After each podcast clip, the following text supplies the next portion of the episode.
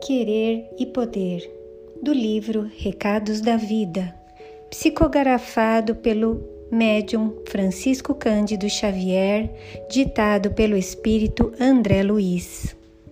Quando você não possui o que deseja, você pode valorizar aquilo que tem. Se não consegue obter a afeição daqueles a quem mais ama, não se esqueça de se dedicar aos que amam a você especialmente quando necessitem de seu concurso. Quando não se lhe faça possível criar a grande alegria que alguém lhe solicite, você pode doar a esse alguém o sorriso que menos lhe custa. Se não dispõe de recursos para colaborar com muito com que estimaria brindar a essa ou aquela realização de beneficência, oferte a migalha ao seu alcance. O essencial não é o tamanho do bem que se queira, e sim o tamanho do amor que você coloque no bem que se decida a fazer.